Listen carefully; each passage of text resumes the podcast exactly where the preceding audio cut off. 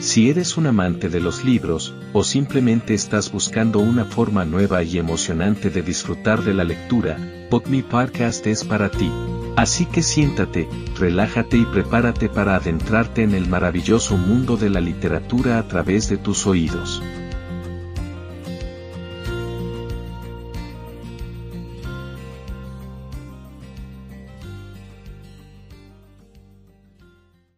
Capítulo 19. Comiendo con atención plena, Mindful Eating. Todos los pozos profundos viven con lentitud sus experiencias, tienen que esperar largo tiempo hasta saber qué fue lo que cayó en su profundidad. Nietzsche. Nos aseguramos de que durante esta práctica de comer con atención plena vamos a poder estar plenamente presentes en el acto de comer, sin que nuestra atención tenga que estar dividida intentando mantener una conversación con alguien mientras comemos o echando un vistazo a algún programa interesante de televisión. Observamos esos alimentos que vamos a comer y empezamos a tomar conciencia de que dichos alimentos son el resultado de la interacción de muchos elementos, desde la tierra, el agua y el sol hasta el trabajo de muchas personas que han cultivado esos alimentos y que los han hecho llegar hasta nosotros. Sentir gratitud ante la posibilidad de comer hace que valoremos esos alimentos de una forma diferente a como habitualmente lo hacemos. Notemos las distintas percepciones sensoriales que nos llegan de los alimentos que comemos, su presentación, su olor, su textura y su sabor. Mastiquemos despacio sintiendo plenamente la riqueza de matices de eso que estamos comiendo. Si antes de terminar de ingerir el contenido que tenemos en la boca ya estamos pensando en el siguiente bocado o, incluso notamos como nuestro tenedor o nuestra cuchara se acercan al plato para coger otra porción, Tomamos conciencia de ello y con firmeza y gentileza volvemos al presente y a lo que estamos saboreando aquí y ahora. Acostumbrados no a comer, sino a engullir, resulta especialmente desafiante mantener tal nivel de atención y presencia mientras se come, aunque dicha práctica dure tan solo unos minutos. Tampoco es sencillo renunciar a distracciones tan atractivas como puede ser tener una conversación, leer un periódico, escuchar la radio o ver un programa de televisión mientras se come.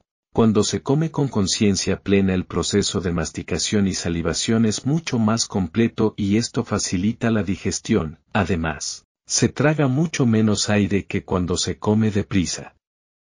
Cuando ingerimos aire, este aire distiende las paredes del estómago y del colon, produciendo muchas molestias y alteraciones en el funcionamiento regular del tubo digestivo.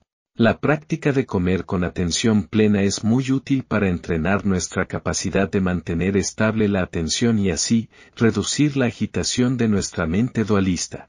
Esta agitación mental no solo genera mucha tensión emocional, sino que, además, interfiere no pocas veces con el funcionamiento adecuado de nuestro tubo digestivo.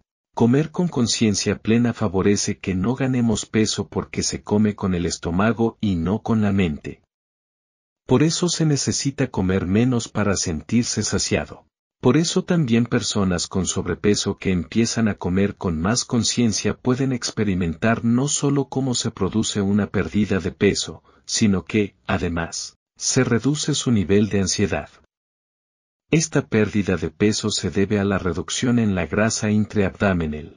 Recordemos que la grasa intraabdominal, a diferencia de la situada en otras partes del cuerpo, actúa como un órgano endocrino capaz de segregar citoquinas inflamatorias.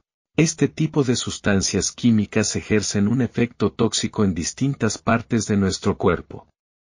Con la epidemia que existe de obesidad infantil, la enseñanza del mindfulness en las escuelas está consiguiendo cada vez un mayor número de adeptos.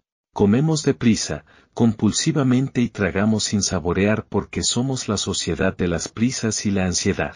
Comer deprisa y a deshoras puede reducir parcial y momentáneamente la ansiedad, pero genera otros problemas como aumento de peso, sobrecarga del aparato digestivo, acumulación de aire y molestias abdominales.